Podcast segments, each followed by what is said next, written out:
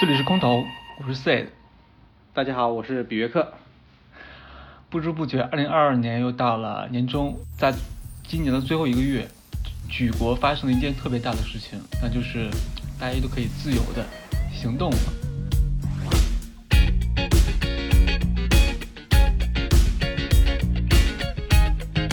让我们想到一个话题，那就是人必须要走出去。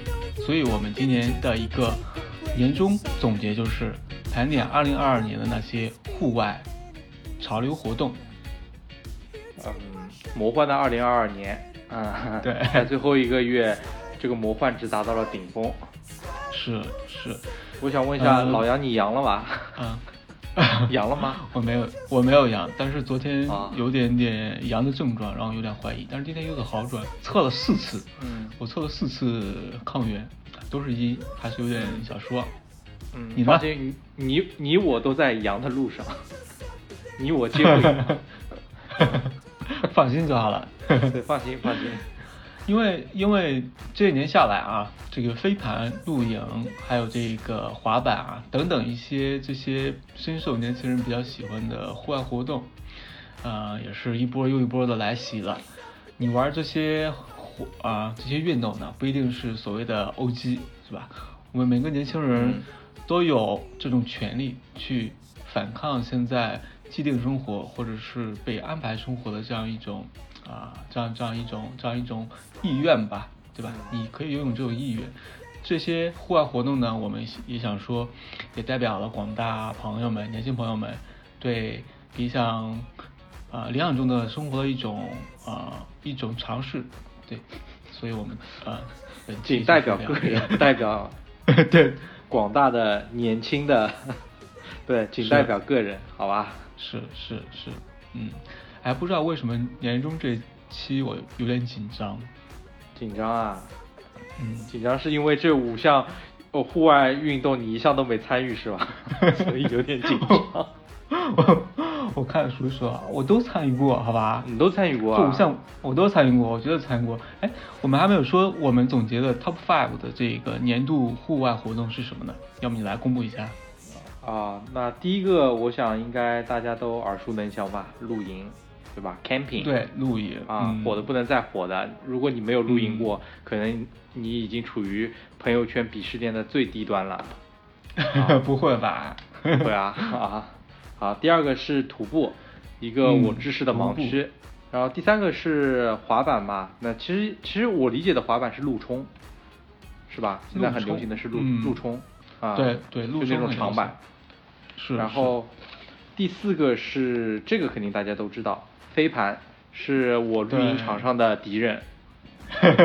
啊毕老师平时也去踢踢球是吧？经常发生一些地盘冲突啊。对，然后最后一嗯个、第五个就是骑行，也是我差不多入坑小半年参与的一项活动、啊。嗯，所以不知道广大呃听众朋友们对我们列的这 Top Five 的户外活动有什么意见？你也可以告诉我们啊。啊，有意见也就也就这样啊，反正也就就也就这样这五个 对，有意见也就这样。有意见二零二二年也就过完了。对，嗯 嗯，所以毕老师想问一下，你为什么把这个露营啊作为我们啊这个年度 Top One 的一个户外活动？露营是这样的啊，我从两个点，我觉得露营应该是属于排名第一的。第一个嗯是，但凡现在手上接到的 case，但凡你要想什么呃 co-op 这种跨界的合作，你第一个嗯会想到的一定是露营，必须是露营哦，你永远逃不开这个话题。嗯啊，它为什么呢？它是一个集合了自然、户外、嗯运动、嗯。健康一个整体的大的一个概念下面，你又很自然的可以把，呃，对你有你很自然的可以把呃什么啤酒饮品，然后呃、嗯。什么什么快呃嗯。大快消的零食，然后咖啡、酒，然后吊垂钓，甚至还会先牵扯到像桨板这样的其他的运动项目，它是一个嗯包容性很大、辐射面又很广的一个户外的活动。全套是吧？啊全套的，嗯，对，然后第二个点是我查了一下数据，我想说一下它有多火。你可能听我这么讲，会觉得可能这只是我个人的认知，或者我处在广告行业这个行业的认知而已，对吧？嗯那我查了一下数据啊，就携程在二零二二年，嗯也就是今年的国庆，有一项数据报告说，露营的订单已经同比增长了十倍。你记住这数字啊，是十倍。那十倍这个概念，你可能还没有太具象的，呃，一个就是说它到底有多夸张。那我想说，我还查到一个数据是说，二零二一嗯年露营市场的规模增长达到了百分之七十八，它的市场的规模已经达到了三百亿。三百亿，对，三百亿你有概念吗？也许三百亿你我没有。还没有概念。那我再举个例子，呃，对标，你知道这两年国内的香水市场非常火，很火很火。嗯有有所那听说，嗯。那不管是国外的某 M 开头的奢侈品，还是国内的某官开头的那个小众的香氛打东方禅意的香氛，国内的香氛市场现在非常火，它的市场规模不过才两百亿，哦，那它已经超过了香水这个市场规模了。李老师打断一下，啊。你说的国外的 M 和国内的官开头的是啥呀？科普一啊，下嘛。品牌，品牌，品牌，品牌是吧？啊啊对啊，M 啊是源自一个法国的奢侈品，然后它主打可能就是它有一到多少二十六嗯还是三十，然后每一个数字代表了它的一个品类，嗯嗯嗯。然后三是它香氛的品类，嗯，嗯，了解了解，也是一个啊奢侈的品牌，来做香氛是吧？对对对，但是你看啊，就是露营也就这么两三年的时间，但它的市场规模已经超过国内的香氛的市场规模了，可见它嗯。真的很火，就火到了你有为什么你有种感觉是，就就你有种感觉是，它可能现在的帐篷啊，就一顶顶的帐篷，在在近郊草地上的帐篷，就像我们有时候看欧美电影的时候。他们欧美人都喜欢在夏天有个 summer holiday 嘛，去海海边度假，然后海滩海滩上面的水里面就像下饺子一样，全都是人。现在露营就像这个样子，草地上全都是人，全都是帐篷帐帐篷比人多。篷。对 对、嗯啊，嗯，这是为什么呢？为什么两三年这个露营活动或者说这种风潮起来的这么快呢？起来这么快啊！哎，这对起来这么快，好问题我也是查了。好问题，绝对是好问题啊啊因为写方案的时候一定要带到为什么露营火，为什么露营牵扯到牵扯到人们的生活方式，对吧？必须要有理有据啊。嗯然后那也是我查了一下嘛，其实是这样的，多少这是跟口罩有关系的，这两年，对吧？啊你啊你有了口罩，你就发现你不能出国浪了，然后后来发现你不能出省浪了，后来发现你只能选择你你所在地的近郊公园去浪了。那如何才能在 你所在城市又能让你置身在远方的感觉呢？那没有办法的呀，对吧？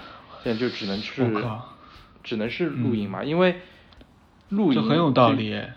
就有一种调侃，就是说现在啊，只要有草的地方就能长出帐篷。啊，帐篷小蘑菇，那所以你露营这个还是很有道理。我我、嗯对我就觉得我觉得露营没有错啊，露营好像也是国外完胜下来以后传到的国内，是不是啊？嗯哼啊，你你做的功课是不是这么解释的？哼，反露营，你不要说我做功课，就显得哦我就是。那你作为一个露营的玩家，是是这么回事儿吗？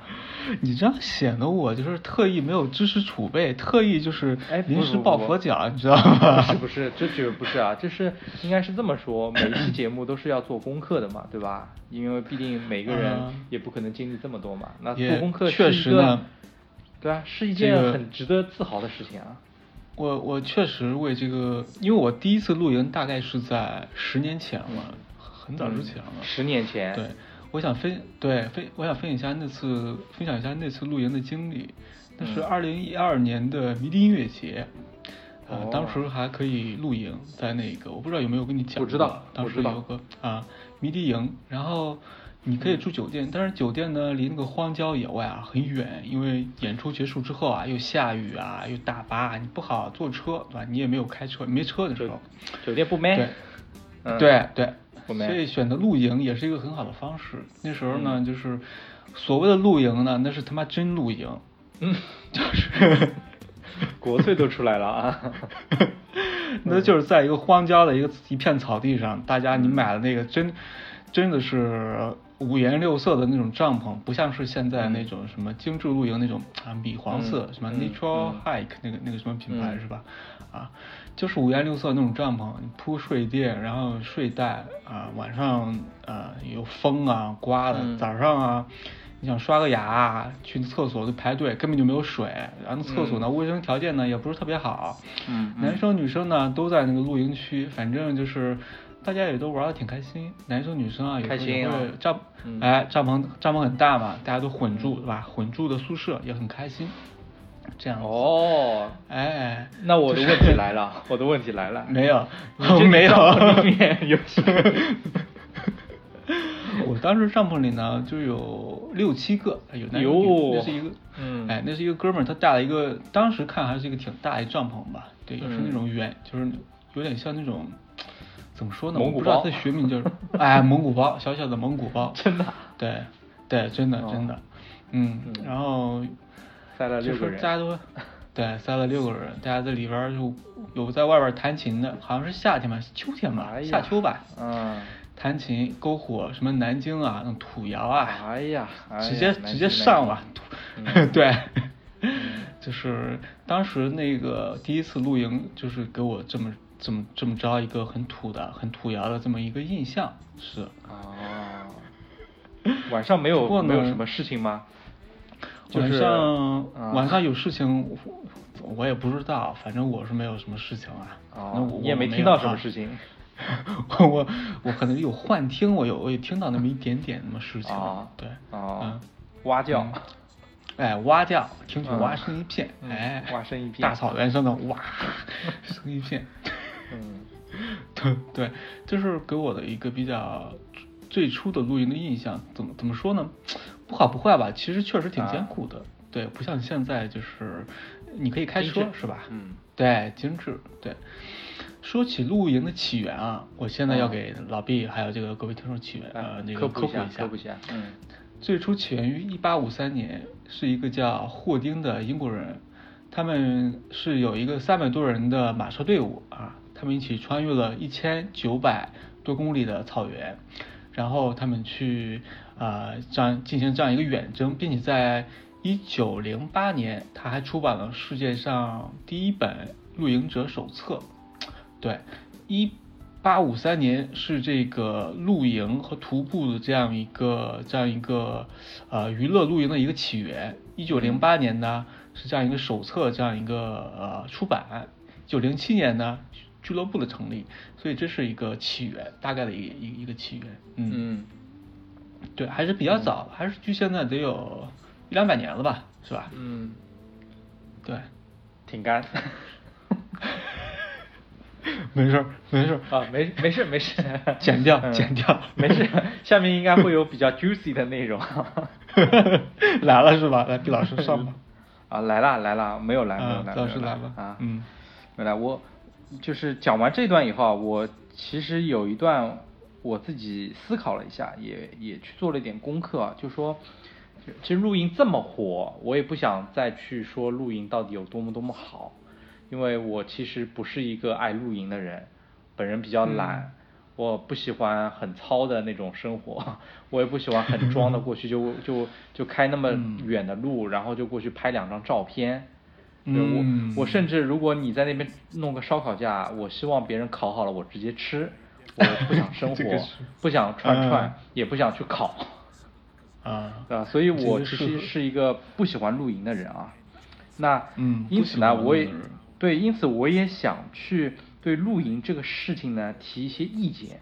就异是意见，对，意是异类的异，意义的意，异类的异类。嗯，异类啊，嗯，对，我想我想从反面去探讨一下露营这个话题啊。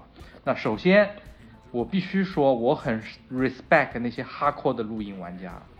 啊，就是露营，对，就是他们背着行囊，比方说跑到了西藏，在某一个一千九百公里，对河川边上扎扎下了帐篷，对吧？然后自己生火，然后嗯可能有有一些是储备的食物，然后拿出来烤，然后生着火刷牙这种，这种我觉得是很硬核，我我无比佩服。虽然我不喜欢玩这个东西，但我很佩服这样的人。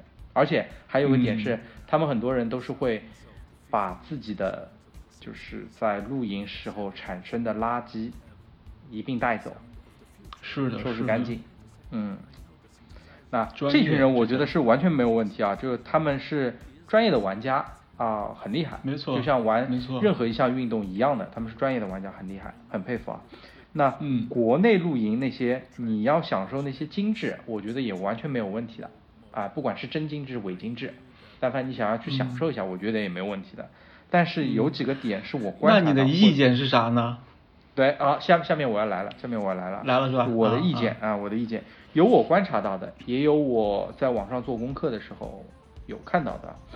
第一个是生活这个点，嗯这个我是在哪看到的呢？就是说周末有时候我会带我的宝宝去公园里面溜达，对吧？让他感受一下自然，嗯因为不想出去嘛。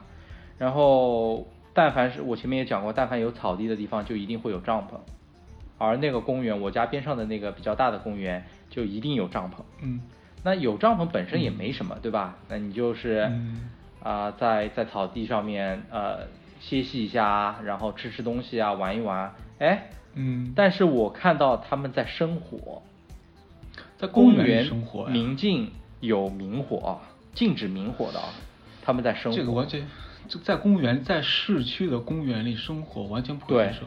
我觉得对是不可接受吧对啊很不专业，很不专业。非对啊，很不专业啊，就是不专业啊！你在那边生火干嘛？你可以点一份瞎肯德基送到，你点份肯德基你送到公园门口，你去吃啊，或者你自己带点东西吃啊，你生火干嘛？点一份肯德基东北鸡架啊啊，对啊很香啊。然后 就是这群人，我觉得他们完全都忽视了安全，而在那边玩所谓的露营。对你要是真的想要生活，你可以去，比方说上海的共青森林公园啊，那边就是有专门给你烧烤的地方的，你可以去生活去烤，但你不要在公园里面去生活，这有安全隐患的啊。是，我能理解你说的这个事情，就像是一个东西兴起了之后，这个东这个人玩这个东西的人，他不管别人的，不管对别人造成什么影响，他只管自己。就像是之前的那个什么电子烟，对吧？在嗯公共场合吸电子烟，嗯还有那个在公共场合直播快手，在那那嗯手舞嗯足蹈的，都影响到其他人了。我觉得这个性质是是一样的。是啊，这是有还是安全说白问题啊。嗯，安全问题很重要。说白了，还是说这个活动本身并并没有什么错，参与的人在。，对对对对，嗯，好，这是我看到生活的问题。第二个点是垃圾的问题。垃圾我相信嗯所有玩露营的人，最后剖出来的一定是一张很漂亮的照片，或者是一段 vlog，对吧？但是嗯这会产生一个问题，就是你要拍出这样漂亮的照片，意味着你要在原先比较糙的或者比较质朴的露营上面要去装饰很多东西，你要有装饰品。嗯。你会去带易拉罐，你会带很多啤酒，你会带很多吃的，你还会带很多可能无用的东西，因为你必须要带了这些东西，你才能装装扮出来一个很精致的露营嘛，然后嗯他拍出来照片才会好看。那这个问题就是表你带来的表演性质的，嗯你有多少人真的走的时候会把它收掉？啊，我在我在那个网上查到一则，是五一五一假期的时候，杭州有个很火爆的露营的地点，环卫工人每天都清理出来三吨的垃圾。这则新闻是杭州的官方的一个媒体报道的，不是小道消息。每天三吨，五一三天就是三乘三就九吨垃圾，有人带走吗？这些人带走吗？对吧？你不能为了为了露营的精致好看，你去破坏当地的环境，或者说你去为难这些清洁工人吧？是啊是啊，看来毕老师苦露营久矣啊。我不露营，但是看不惯还是得说一说啊。嗯啊，还还有第三个点啊，还有第三个点就是关于文化这个点，我觉得这对这个点是可能可能也不是露营一个现象出来的，应该是挺多的。就是说，嗯，我觉得露营原本啊，就也包括刚刚听你讲的，它应该是一个野外生存，然后感受大自然的户外活动，对吧？然后，但是国内的这种伪精致呢，并没有很好的去传播露营的本质。对吧？大部分都是为了拍个照片这种嘛。那这会造成一个问题，就是这一波的热潮退去之后，露营就是在裸泳，它没有很好的把文化传播出去，那就相当于这个这个活动可能热潮一退，没有人再去玩了。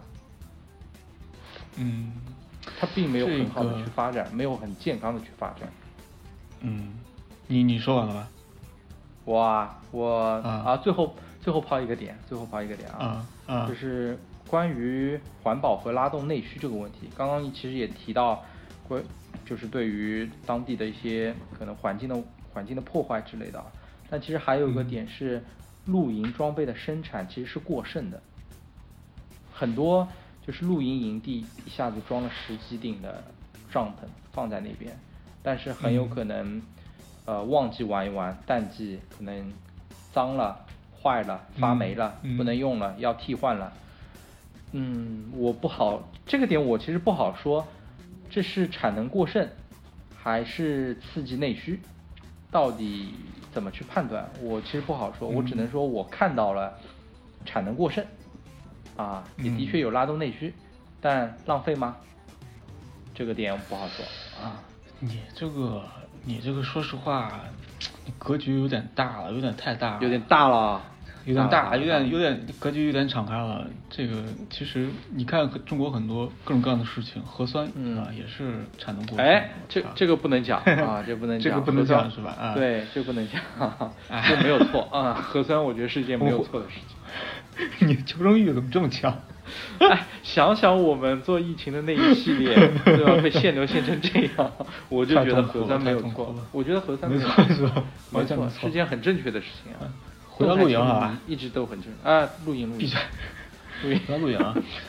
啊，关于那个第三点啊，其实你说的那个，我有一半是不同意的。你说这个，你说说看。它的呃，最开始是这个探索自然，是吧？有这个实用性在的，我是同意的。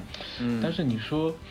它这个发展到最后，以乐以娱乐性露营为目的的这些露营啊，嗯，它的一个文化的本质是什么？还是我想有一部分是探索自然的这样一个本质在的，另一个呃本质可能就是休闲，可能就是它仅仅是一种轻轻户外的一种嗯一种娱乐，对对一种休闲活动。至于就是嗯，它不一定是有多么深的。呃，户外基地的人去参与，至于说它会不会像泡沫一样一时兴起，然后潮潮汐退去之后再裸泳，我觉得，嗯，我觉得还好，因为因为因为什么呢？因为据我观察哈，就是露营啊，它是一项长久以来一直有一直是比较受欢迎的某一种户外活动之一，对。它不像是那个飞盘是吧？就在这段时间它兴起了。它平时我们都见不到的，但是露营我平时还能见到。包括我之前说过，我在大概二零一二年的时候，那时候也有露营，那时候大家还是很喜欢露营。我印象里，包括现在大家还是很喜欢露营。对，所以我觉得，呃，这个不能出省、不能出国、不能出市这样一个当下这种状况，只不过让这个露营啊，就是同意你说的那个。最开始说的那个点，嗯，对吧？让那个露营更加的显眼，大家有更好的去处，因为它是一个门槛相对比较低的一个户外活动。对，这是我的一个呃一个看法，是有点啰嗦。啊，那嗯，我啊，你作为一个十年的露营玩家来说的话，或者十年前参与过的玩家来说，的确，你也是告诉我，就说露营是一个本身有一点底子的一个。户外没错，没错啊，只不过是在这个特殊的环节上面，然后让它一下子流行起来，但是不意对不意味着它是一个完全没底子，可能一下子就垮了但基础的那个没错没错基本面都在的，对吧？只不过让它没错没错啊，对 OK 当潮水退去的时候，只会留下那些真正的喜欢户外的人。嗯嗯嗯对，那些、嗯像你说的拍照的啊、小红书上美美的啊，可能他们就有另外的热点，他们去就去追了嘛。对，嗯 对，所以就是。嗯，你我感觉你还是聊的挺多的，比较详实。这个露营聊的，看来是做功课了。哎嗯，哎，不是，不止，哎，我这里还要说是，不止做功课啊，还有包括我平时的观察，平时的观察的积累。嗯嗯，资历是吧？我听你说出来。没有没有没有没有。嗯好。啊，那就下一个吧，下一个吧，我们进到下一个。嗯这个还有还有还有要说的吗这个没有了，我们就 top top two 是啥呀？？Top two 是关于徒步，hiking 吧？徒步徒步的英文应该是呃，hiking 吧？啊，对，hiking 来嗯 hiking 啊，你来发挥 hiking 一下。其实我是，其实我没有就是真正的去、嗯啊美其名曰的我去啊我去 hiking 了，对吧？我嗯去徒步了，我没有参与过这种活动，我只是在深深山里啊，在山间我也我可以叫把它叫做一个呃徒步吧。我有个问题啊，比较基础的问题啊，所谓的徒步是不是一定是爬山？呃，不一定，不一定是吧？嗯那不一定。那第二个问题是，如果爬山是一定是走那些修好的路，还是说走野路才叫？也不一定，也不一定。我对徒步的定义哈，对、啊我们两个没外汉哈，啊。我不知道。那为什么要聊 徒步呢？因为因为十一的时候，今年十一的时候，啊啊准备想说呃去徒步来着，嗯因为在呃市区也是自我封闭了很久嘛，想去呃走一走，想出去山里啊走一走。其实你去搜一下，不管是飞猪旅行，还是什么马蜂窝，还是各种呃微信上的那种呃徒步拼团的那种徒步徒步团，都有很多。嗯这种路线，包括哦从浙浙江到安徽的一些古道啊，还有一些山上的、山里的一些那个徒步路线，大家其实都规划的很清楚，就是你只要沿着这个大家以前做的攻略你走就行了。其实还是还是蛮成熟的，对我来说，我看下来，对对，蛮成熟的。但是最终呢，我也没去。啊，为什么没去呢？还是担心去要不要啊、那什么关我，回来要不要关我，是吧？另外一个点就是说，嗯、我要参与的这个东西，它是一个，它是一个拼徒步团，你知道吧？它是一个什么？比如说我们要组一个团，这个团有二十个人，我们二十个人满了之后，我们就去某一个地点、某个时间嗯坐大巴，我们就去那个古道出发，嗯然后他给你规划好那个嗯行程，让你去就行了。但是我比较烦这种就是。啊跑，团。赶时间，对，赶时间，然后我就觉得很累，所以我就，所以我就有点打怵，我就没去，所以就嗯去了另外一个就是另外一个比较休闲一点的地方，稍微走了一走，这样子，对，一个人吗？对对对，一个人，哦。一个人，嗯。最初的徒步的我，我的记忆是从这个浦西，就是过江，然后走坐轮渡走到浦东，走到浦东的那个，嗯靠海的地方叫什么？三峡港是吗？嗯我觉得这个也算是小小的一个呃中途的一个行走吧，我不知道能不能被广大这个驴友称得上徒步啊，嗯我嗯我自己称为行走吧，我觉得还是蛮舒服的。然后你在走路行走的这个过程中，你其实是内心是很平静的。对，越走其实越内心越平静越快乐，可能也也与这个多巴胺的分泌有关系吧。当我走到这个浦东三阳港，看到那个地方很荒嘛，也是大概有好几年了，然后那个地方全都是草草皮草地，很深的草，黄色的，然后那个风很大，吹过来，然后远处有有有有鸟飞起来，这种感觉还是我，所以我一下就能理解那些喜欢徒步人的那种心情了，就是那种特别自由、特别放飞的开阔的心情。对，所以我觉得这也是徒步的一种呃乐趣之一吧。嗯，对嗯对，我也能稍稍的能够理解，但是我我们这种就是随便走走的这种人，跟那些所谓的专业徒步，他们比还是有很大的差距。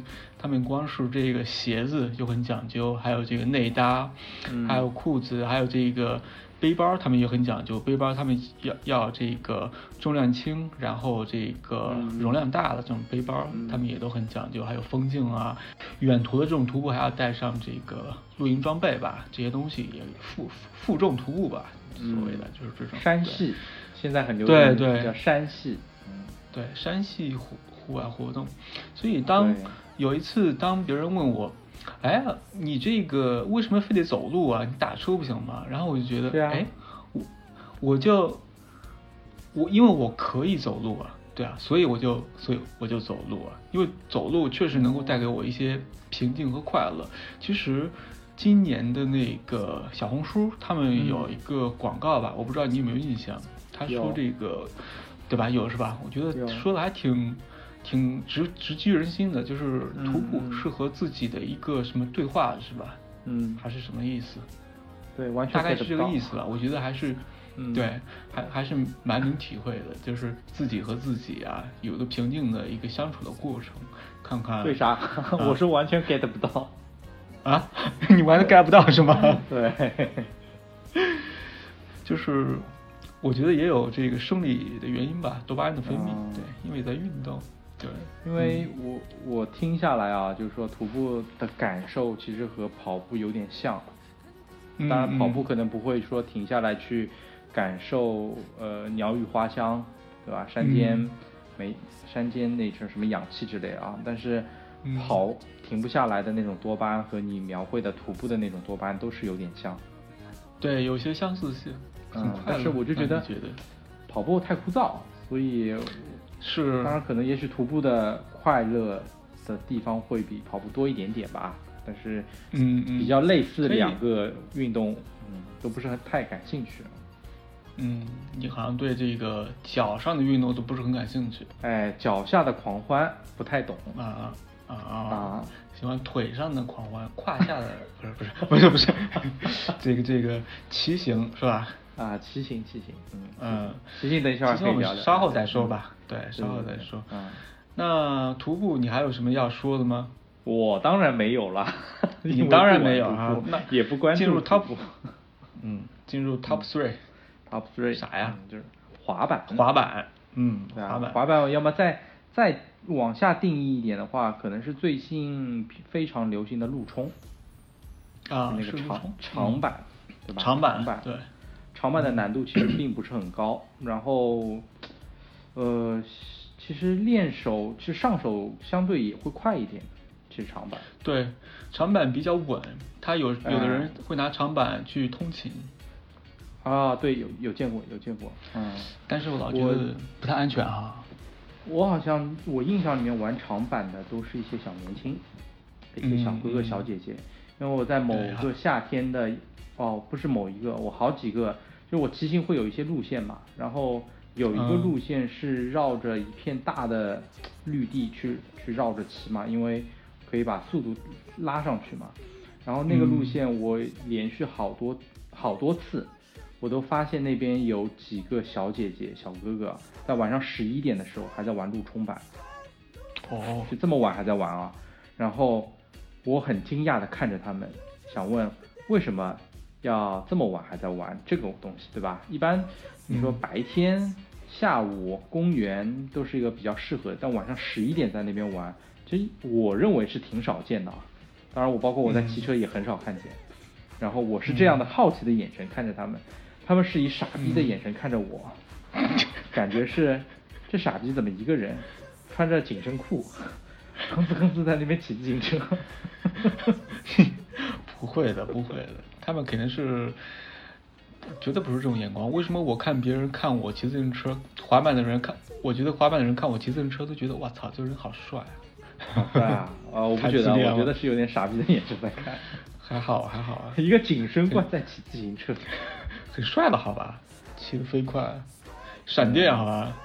呃，不好意思啊，我不是这样的车。我说身影小闪电，啊，身影像闪电。呃，你你玩了陆冲吗？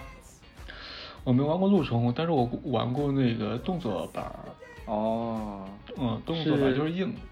嗯，是你大概什么什么段位跳板？我啊，菜菜鸡菜鸡段位，我有玩过差不多一年的时间吧，也是很也是我很久之前玩过的。你玩了一年啊？嗯，可以一两年吧。可以做到什么样的一个程度啊？就是可以，嗯，我可以分享一下我滑板的这个经历啊。那时候其实也是自己玩，对吧？嗯嗯。因为为什么自己玩呢？因为玩的不好。玩的不好。嗯。对，就是大家都知道滑板有个最基础的动作叫欧力，是吧？嗯。啊，什么叫欧力？解释一下。来解释一下，就是类似于你你这个你这个冲浪啊，你这个前脚起来，后脚跟着起来，然后再落地这样子，板在脚上这样子嗯，这个算是很基础的。不会，因为因为我的这个志向啊不在做动作，因为我还是把滑板当做一个刷街的一个东西。刷街啊？哎，对，刷街，因为我可以用它来刷街。嗯。我也在十一点半、十二点的时候出去玩滑板。哦。对。对，所以你能理解就是是吧？刷机，对，能理解，因为晚上人比较少，你可以自由自在的和自己的伙伴或自己一个人在大街上想怎么滑怎么滑这样子。嗯。然后我玩滑板也是这个，我其实也是在马路上玩，就是会绕着上海内环，差不多能绕半半圈这样子滑板。嗯嗯。然后有一次也是摔着了，摔了就是戴着眼镜，有有点懵逼摔的，真的有点懵逼。起来之后觉得我操，怎么感觉脑子有点沉啊？感觉有点石化了，我操脑子。所以从那以后我就，嗯，再加上我觉得我玩有点晚了，快二十那时候二十七吧，二十六七了得。嗯嗯。对。哎，我觉得我操，这个腿脚老骨头老腿了，我操别玩了，妈的摔了别骨折了啥的。因为有很多玩滑板玩的比较欢乐，都是。骨折啊，皮外伤啊，常常见的嘛，对吧？动作板我就不玩了，然后，然后后来看到他们玩的那种挺好的，很羡慕，对，很羡慕，是吧？对，所以我都会参与一下，参与一下，然后，然后浅尝辄止，没有去深入的玩，是，是，兴趣挺广泛啊啊。camping、hiking，再加滑板都玩啊，skating 是吧？啊，对啊，camping 啊，老杨，我以为你是，我以为你是一个对不怎么运动的人啊，结果这些户外都玩啊！我操！我现在我今天晚上出去跑步好吗？你知道为什么感冒吗？妈十二点出去跑步，我操，吹的头疼，跑完跑完步回来面色红润，面色红润，我操！第二天第二天早上发烧，他有点。Running 对吧？Urban riding 啊，你再加个 swimming，你可以铁人三项了。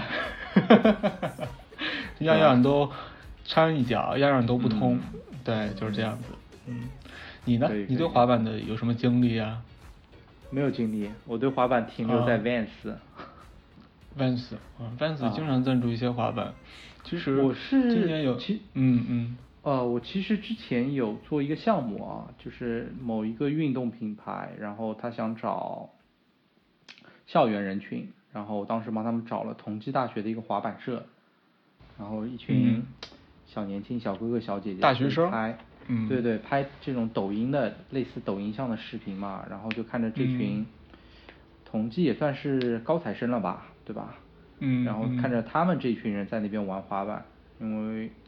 也也也不算特别厉害吧，但是会可以做一点小动作吧，就是可以把跳起来，对，越过某一个障碍物，然后或者是有一个比较厉害跳起来，可以在那个，比方说那个栏杆上面稍微滑一小段，嗯，就是看着看着他们在玩的，然后也他们也跟我们分享，有之前有一个玩的比较溜的人，已经把一块板已经玩坏掉了，断掉了。然后现在是一块新的板在玩，啊，是的，反正总体看下来，就是我理解玩滑板的，我不说老外啊，因为老外可能可能可能的确是起步会比我们早一点啊，我就说国内的话，我基本觉得还是那些比较年轻的，可能在大学或者大学以下的这群人，可嗯。能是滑板的忠实的爱好者。在网上的话，除非你真的是非常有兴趣，或者或者是走这条路的，不然的话，可能都是以路冲为主吧。我看到，嗯我真的看到很多玩路冲的，因为简单吧，也许。是简单。嗯，是，其实滑板这个活动，我 我想为什么它会在今年会会兴起呢？我觉得跟它这个滑板运动的属性有关系。对，我记得滑板好像要纳入奥运会的项目了吧？对，已经已经纳入了。啊，对，已经纳入了，对吧？嗯，对，已经纳入了，嗯因为它这个滑板，你很自然的和它的一个朋克联系在一起。啊，之前最早做这个滑板文化圈儿的文文化活动的这种、嗯这种呃比较多的，就是嗯 Vice 比较多是吧？现在已经对，Vice，呃嗯呃没有在中国了。他们会拍一些纪录片，包括那个国外的那个杂志叫 Thrasher，他们也会、就是专门的滑板杂志，他们也会拍一些呃年度的一些滑板的经典的年度动作之类的。所以我也会呃偶尔看一下。近几年，它因为它本身就带着一种就是比较反叛的和朋克思想有关的这种这种嗯对对印象，所以我不知道有没有和这个嗯这个这个疫情的影响有关系啊？可能大家都有点像朋克了，是吗？嗯就这个感觉，嗯嗯嗯。老杨，你很 street 理解嘛？啊，突然发现你非常 street 我没有我没有啊 straight，啊。嗯，对，我只是一条来自 street 上的野狗。我们到下一个吧。啊，啊，你说，下一个就是嗯现在也是炙手可热的一项运动，或者说去年更炙手可热吧。二一年吧，对，我记得应该是21二一年就炙手年吧可热了吗对对对，你就是飞盘嘛。火啊，盘还火了挺久的，Top Top 吧？对对对，它火的好像感觉比 camping 还要再早一点啊，是吗？我感觉比 camping 要晚一点。晚一点啊。啊。嗯，印象里，印象里，对但不能啊，确定反正但是非嗯常火，可能也是因为我踢球的缘故吧，就说来突然之聊聊吧。间，突然嗯之间，你会发现球场上女生特别多。女你知道原先球场上的女生基本都是家属，对吧？就是啊说某个球员女朋友。女朋友嗯。或者老婆，对吧？嗯。有些可能会带着小孩子一起来球场上，对吧？看着嗯嗯。自己的另一半在场绿茵场上挥洒汗水啊，嗯。一脚又一脚的好球和臭球，啊，突然之间呢，哎，我发现不对了嘛，怎么都是一些单身的小姑娘来了呢？单身的小姑娘啊，对，，而且有有些还是结伴来的。怎么着？结伴啊？再一看又不对了嘛？怎么穿瑜伽裤了呢？？瑜伽裤啊，不像踢足球了是吧？不是，因为以前那些家属来的女生呢，她不会穿的那么 sport 运动感的，还是比较 casual 的，比方说，嗯呃，嗯。牛仔裤啊这种，他不会穿着嗯。瑜伽裤来的。当然，当然，瑜伽裤嗯是另外一种时尚的流行嘛，但是就你整体的看上去是你是要过来运动的，这个感觉就不对嘛，对吧？因为以前没有见到过，然后就这种频频都会看到，甚至有一次在一个我们去了一片不是特别好的一个场地的球场，很小，嗯。只有三片场地，晚上十点踢完球，居然来了一组一组人，一组。对，啊一组大概五六个女生姐姐，然后啊。再加上两三个男生来玩飞盘了，哦。啊，就我，而且幸亏还有完了，呃，我我当时还有大没有没有释放完的荷尔蒙，其实。我还啊没有我还有没有释放完的。荷对尔蒙啊？我还有能量给小姐姐准备的啊，对，一个眼神我就知道，嗯，不能入局。一个眼神来电了，不带不带我，这一看就是啊，这群粗人踢球的粗人，不带你这群不带你玩的，不带你玩的。这群国足，哎，你你知道，就说，呃，虽然都是一片足球场，但是大家完全不是一个 style 的感觉嘛。我举个例子啊，你也许就能很明确的感受到啊，就是说，我不嗯说那些什么身体对抗啊，然后好球臭球下面场下有指挥有骂的啊，我就说一个嗯点，就是说嗯我们踢球的两箱水放在地上，对吧？嗯就是一箱一箱的水就扔在地上，你要喝自己去拿。但是边上那群玩飞盘的，他是要把水整齐的排好，然后还要在边上放下一些水果，然后还会有一些什么餐饮放在那边，摆放的非常好。对，你可以，你可以很好的去拍一张照片。嗯啊，那这个点，我相信你就能明确的感受到，两组的运动其实是截然不同的一个东西。对啊，气场不同啊。对对对，那边其实要的是一个优雅精致一点，那边可能相对于就是说运动对对对，更我们要的就是纯粹一点。纯粹。对对对，就是那个味儿是更纯粹一点。对，飞盘其实是一个怎么说呢，社交加运动吧，是吧？嗯，其实有一个点啊，就是说，我刚刚有开玩笑说，可能一个眼神就知道自己入不了局嘛。那的确嗯是有一个点是，你会发现，你这群玩踢球的人吧，可能嗯大部分人真的也就不适合去玩飞盘。怎么说呢？那我我不能以偏概全说飞盘没有专业的啊，因为其实飞盘是从嗯。美国那边流行过来的嘛，很多嗯。飞玩飞盘的一些规则可能有点像橄榄球的，但是啊。国内相当一部分其实还是偏向你是刚刚讲刚刚讲的运动社交走对，啊，我之前应该有个新闻是说，玩飞盘的入飞盘这个俱乐部的资格是，比方说男生要有五千万的身家，你才能进来。这是什么俱乐部？啊，那这个当然是一个段子玩笑啊，但是我后来去查了一下啊，北京有一个飞盘俱乐部，嗯他的老板是一个清华还是北大的一个高材生，然后嗯他去做了飞盘俱乐部的一个创业的活动啊，创业呃应该说是创业的公司，但他的思维是什么？他的思维是恋爱，也就是相亲型的飞盘活动。他首先是哦。相亲，嗯。他要他的要求是说，我取缔掉像百合网、真爱网这种婚恋中介，我可以让我的玩飞盘的成员直接来一场面对面的社交，啊，你会更直接。肢体肢体的这个触碰是吧？对吧？十个在男生，十运动中个女生，两个小时，在运动中感受运动的快感，荷尔蒙的激发，对对哎还有这个多巴胺的释放，快乐相亲，对，嗯。然后你很愿意，既可以有社交，又可以有运动，能拍美照，嗯还能也许能够碰到你的另一半，对，还能相亲啊，非诚勿扰啊，对嗯，然后就是这样的思维，我觉得某种程度也是飞盘为什么能火的一个原因。那社交就是味大于运动味嗯刚刚聊到了这口罩口罩口罩口罩对户外活动的影响，露营啊，是吧？还有滑板、徒步啊，这个飞盘啊，可能就是解决中国这个大龄青年啊，这个未婚啊生育率的这样一个活动，应势而生的这样一个，是吧？有道理吧？嗯，有道理有道理啊。那你有参与过飞盘活动吗？呃，我有参与过，我也是很很早之前就是玩玩过飞盘。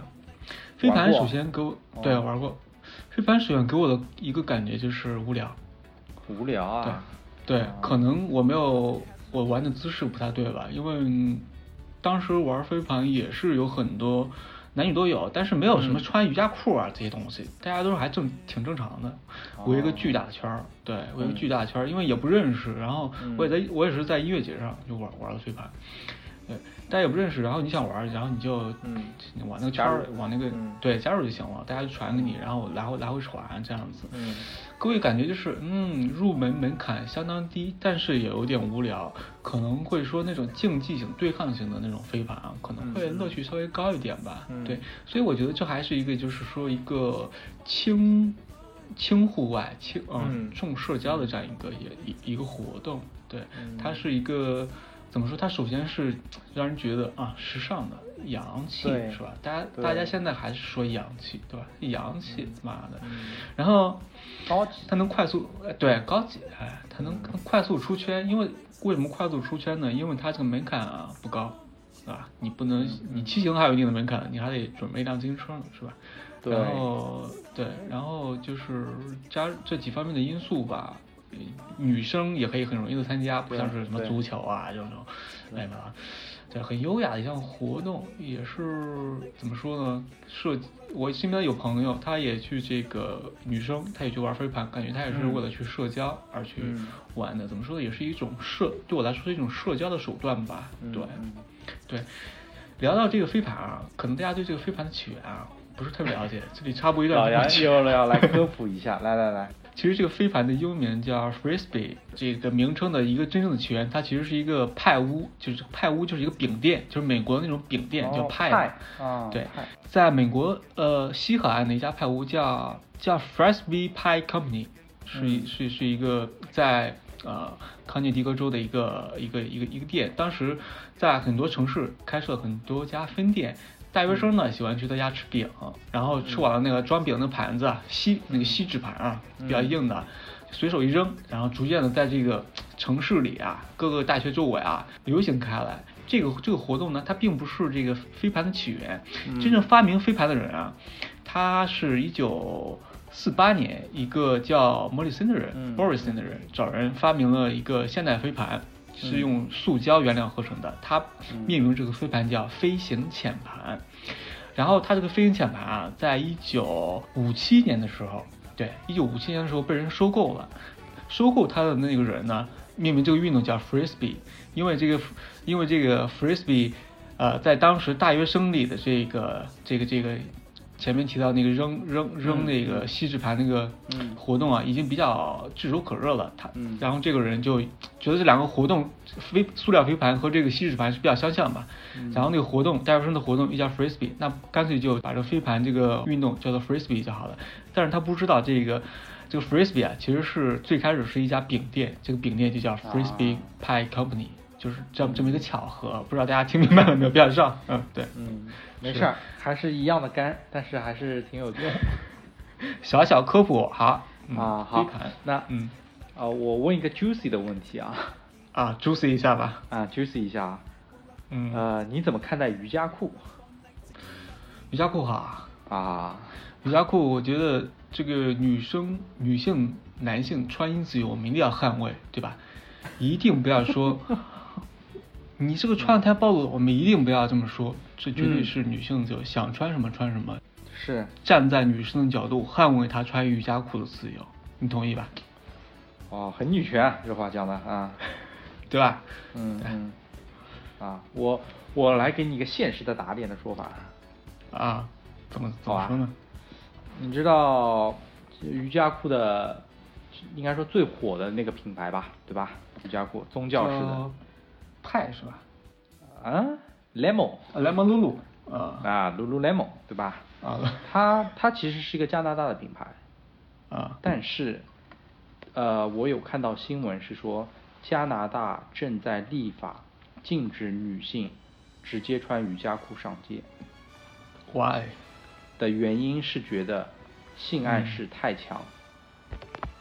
哦，啊，嗯，就品一品啊，就西方这么社会开放的一个国家啊，但是正在正在立法这件事情，嗯啊，所以我觉得可能不只是我们比较直男直观的觉得它有那方面的味儿，可能嗯真的在某些国家对他他也开始意识到是有这样的问题的。其实毕老师，你我心里都清楚的，包括女生心里也清楚的。穿瑜伽裤，啊他在拍视频，他在拍的是什么？他拍的是展示自己的身材，展示自己的屁股，展示自己的胸。嗯，嗯他他也知道他发出来的是什么，他也知道他在他在表达什么。我们也在，我们也知道我们在欣赏什么。大家都是各取所需，好吧？揣着明白装糊涂了。对啊，对啊，对啊，道貌岸然的说这是穿衣自由。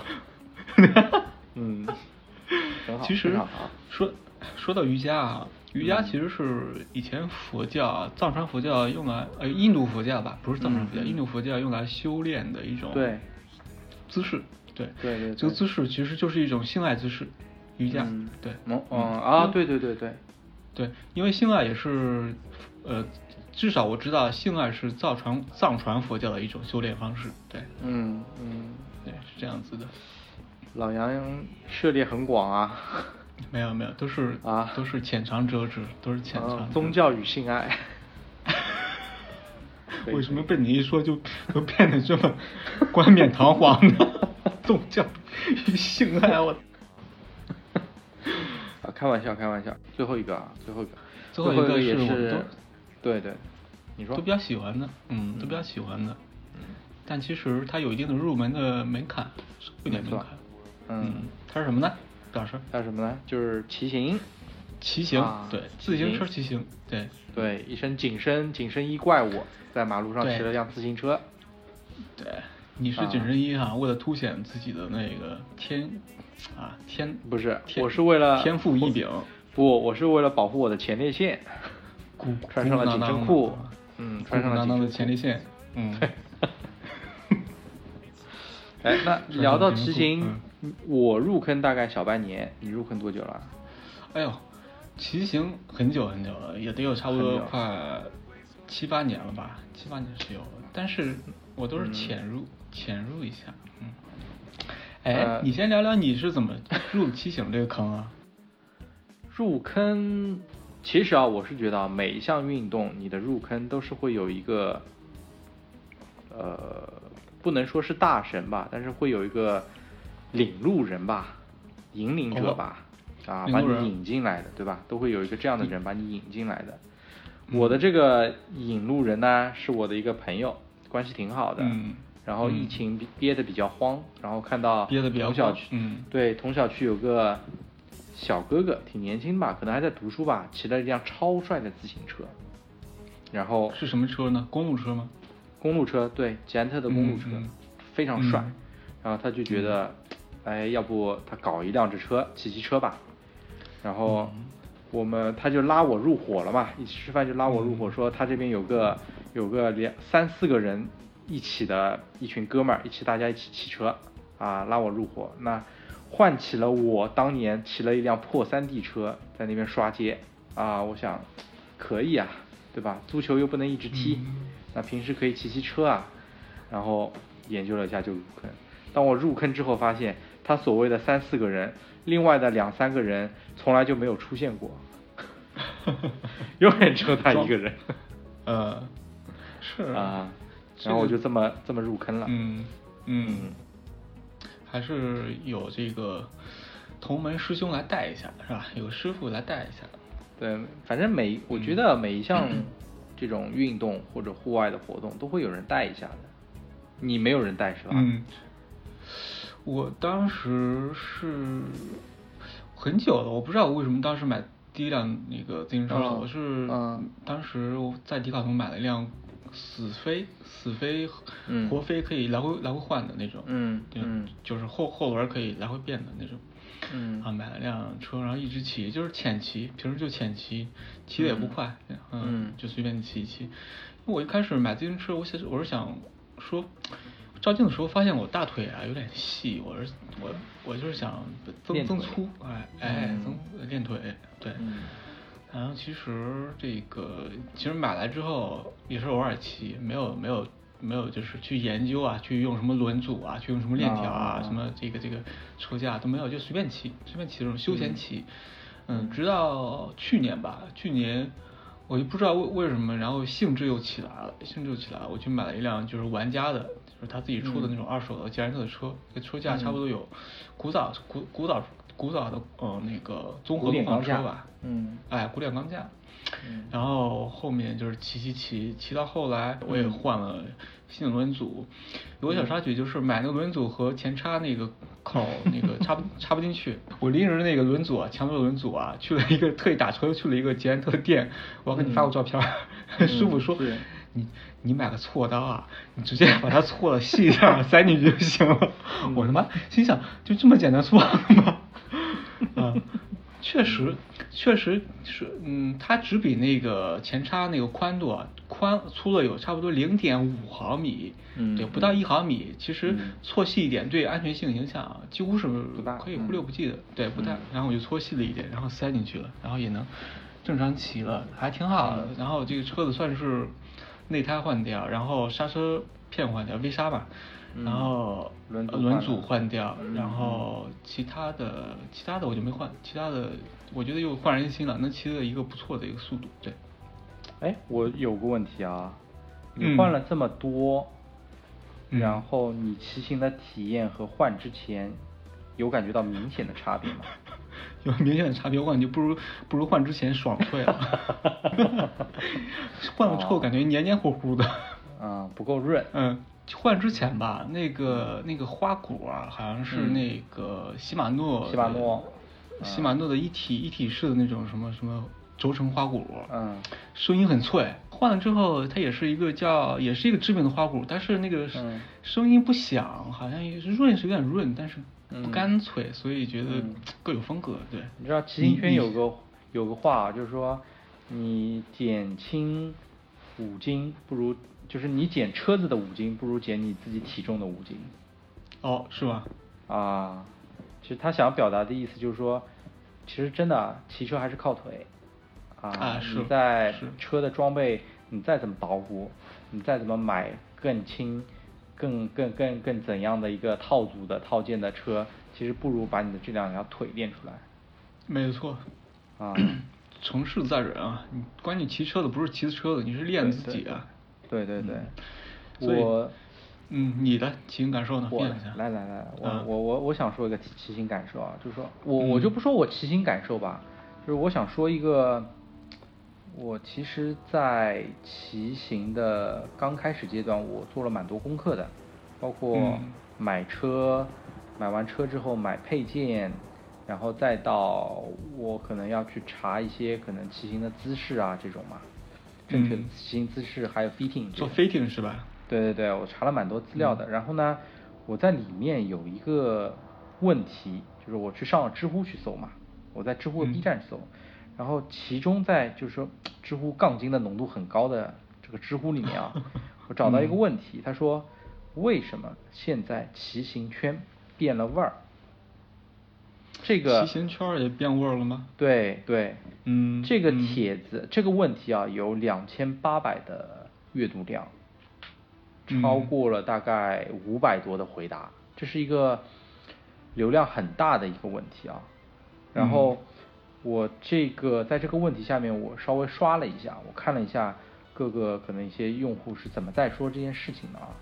我发现大部分的说为什么它变味儿了，主要集中的那个矛盾的点就是开始在装备上面去攀比和鄙视。啊，这么个意思。就都是装备党，就很多人就是问我入门骑行，我应该买一辆什么样的车？而这种人的回答啊，动辄就是五千、八千，甚至是上万呀。嗯啊，你不是一万你你骑什么车啊？啊，你不是你不是碳的，你你你你好意思入门吗？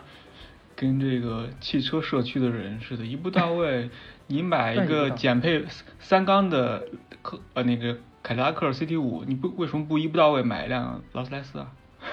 对对对，劳斯莱斯啊，啊，你这往上加啊嗯，就一样的呀，嗯就是你对于你对于一个入门的骑者来说，你让他上碳的干嘛？一万块钱嗯上碳干嘛？嗯，对吗？是呀是呀。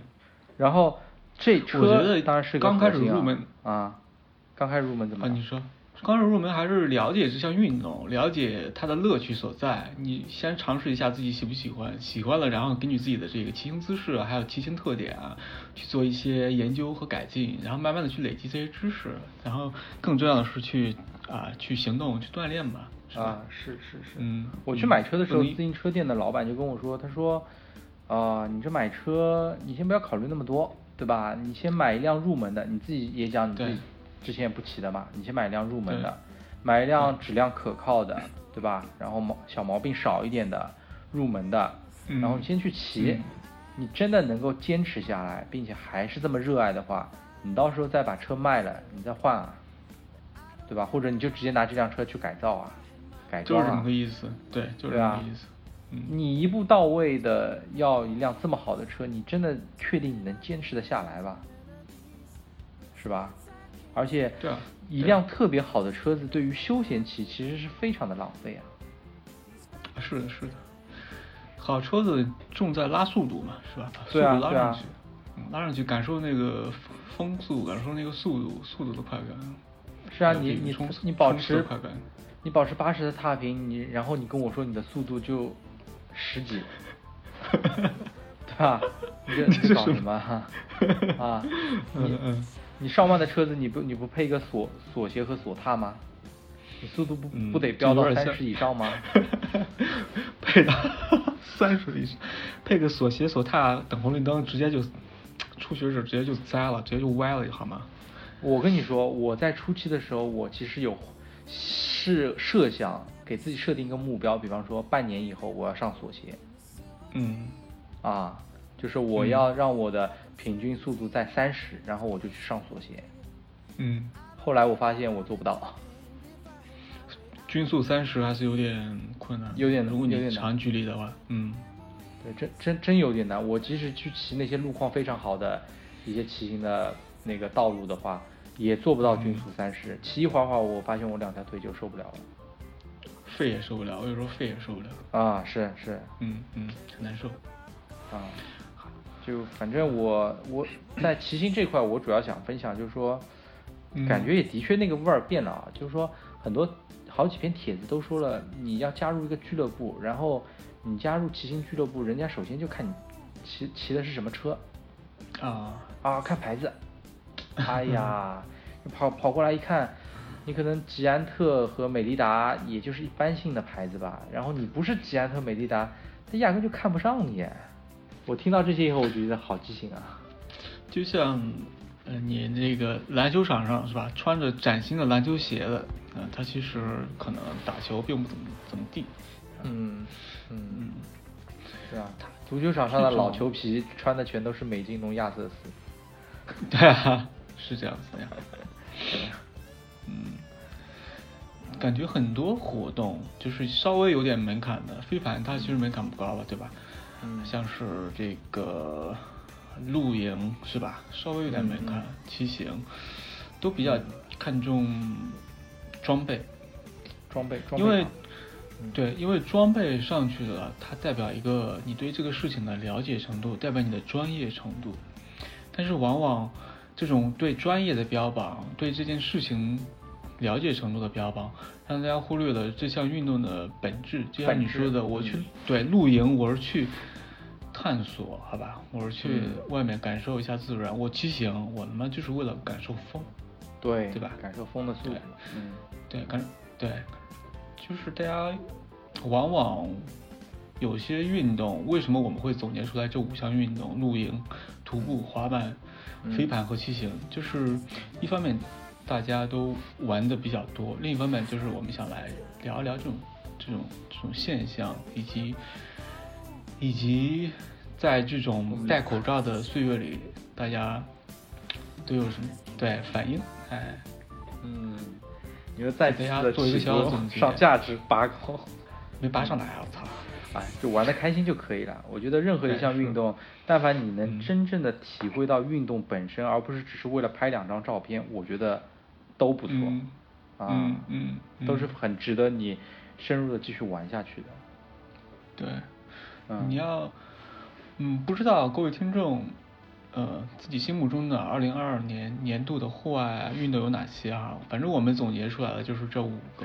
嗯，你可以告诉我们，但是我们应该也不会再加。如果超纲了，超纲了要。所以这五项运动也是在这个戴口罩时期啊，我们也是通过这五项运动，号召大家去一方面要走出去，是吧？